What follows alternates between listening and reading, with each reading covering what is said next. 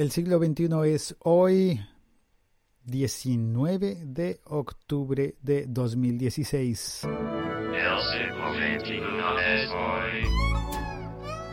Vamos a ver, espero que esta vez sí funcione. Hace un instante intenté hacer este mismo episodio, publicarlo, y algo raro pasó y quedó con voz marciana, quedó entrecortado, quedó... no quedó bien.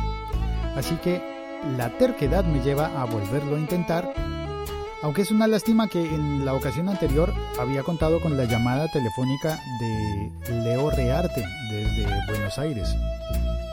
No, pues, ¿qué estoy diciendo? En Buenos Aires no, perdón, desde Argentina, pero no en Buenos Aires, no, no, no, no, en Mendoza, en Mendoza, más al norte. Y estuvimos hablando de pasear por la región de los vinos, estuvimos hablando de mates y de un montón de cosas que no estaban directamente relacionadas con el tema de este episodio que es Uber. Así que vamos a lo, a lo que iba a contar sobre Uber directamente.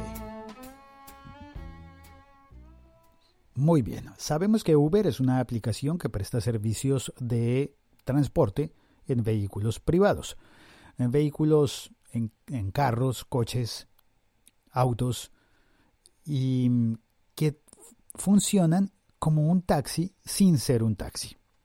Esto ha molestado a mucha gente en, muchos lugares del mundo y sin embargo Francia se supone que es uno de los, uh, de los países en los que no se iba a prestar más el servicio de transporte de personas.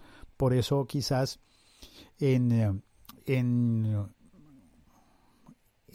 uh, respuesta a un bloqueo, a una no autorización de utilizar el servicio para llevar personas, eh, Uber hizo cosas como repartir helados, bueno, eso lo ha hecho en muchas partes del mundo, pero en Francia publicó una segunda aplicación que se llama Uber Eats. Uber para comer.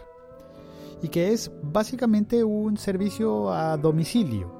Es lo que en mi país se llama domicilios.com bueno, en Colombia, en Perú y en muchos otros lugares porque se está expandiendo. Pues bueno, el Uber Eats se trata de pedir comida, de que mm, los autos, los coches están prestando el servicio de llevarte la comida hasta tu casa. Y a buscarla al restaurante que a ti te gusta, es decir, no preparan ninguna comida, solamente te la llevan, pero te la consiguen.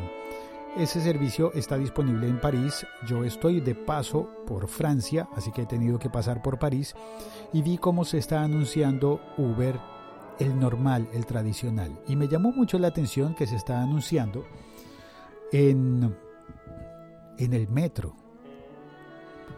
Y en el metro es, eh, pues no sé, es el, claro, el método, el, el medio de transporte masivo de la ciudad. Entonces llama la atención que entras a una estación del metro en el subterráneo y en carteles gigantescos, gigantescos como el que está en la portada de este episodio podcast, se anuncia Uber añadiéndole una palabra. Uber y una palabra más. Tal cual como en la aplicación alterna de Uber Eats, en, en los grandes carteles de publicidad aparece Uber Sonic, por ejemplo, que es el de la foto que publiqué en, portada de este episodio. Uber Sonic es, para quien no pueda llegar a verla, una fotografía de un piloto de avión sentado cómodamente en un coche. Y debo decir que el carro que me llevó en Uber, cuando tomé el servicio de Uber, tomé un Uber Pool en París. Y la verdad es que lo necesitaba. En ese momento no había, era la madrugada, había, había ocurrido un accidente que hizo que un tren que yo estaba esperando se demorara hasta las 3 de la mañana y a esa hora solamente hay un servicio de bus nocturno que se llama Noctilien. Y ese bus no me servía para ir a donde yo tenía que ir. Así que la opción es que esperar hasta las 5 de la mañana que empiecen a, pasar metros, 5 o 6, no sé. O, quedarme allí o caminar o pues nada. Uber me salvó la noche. Tomé el Uber y funcionó. Y el auto era un Renault Laguna que no se compara con el Mercedes-Benz que me, que me llevó en, en, en, Málaga en un Cabify, pero que sigue siendo un auto muy, muy, muy elegante. Bueno, eso es lo que quería contarte. Uber sí está funcionando en Francia, a pesar de que se había dicho que no, que no tenía autorización. No solo está funcionando, sino que está anunciando, haciendo publicidad fuerte, muy fuerte, con carteles gigantescos como ese que te conté hace un instante.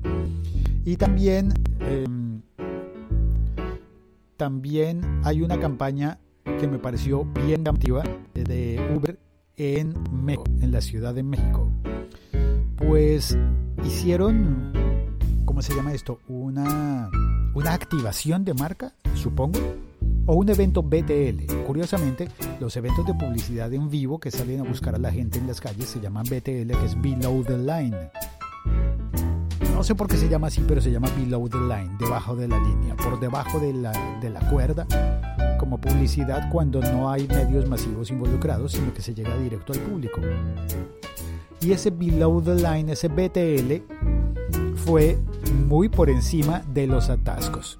Encima de un gran trancón, embotellamiento de tránsito, pasaron un enjambre de drones.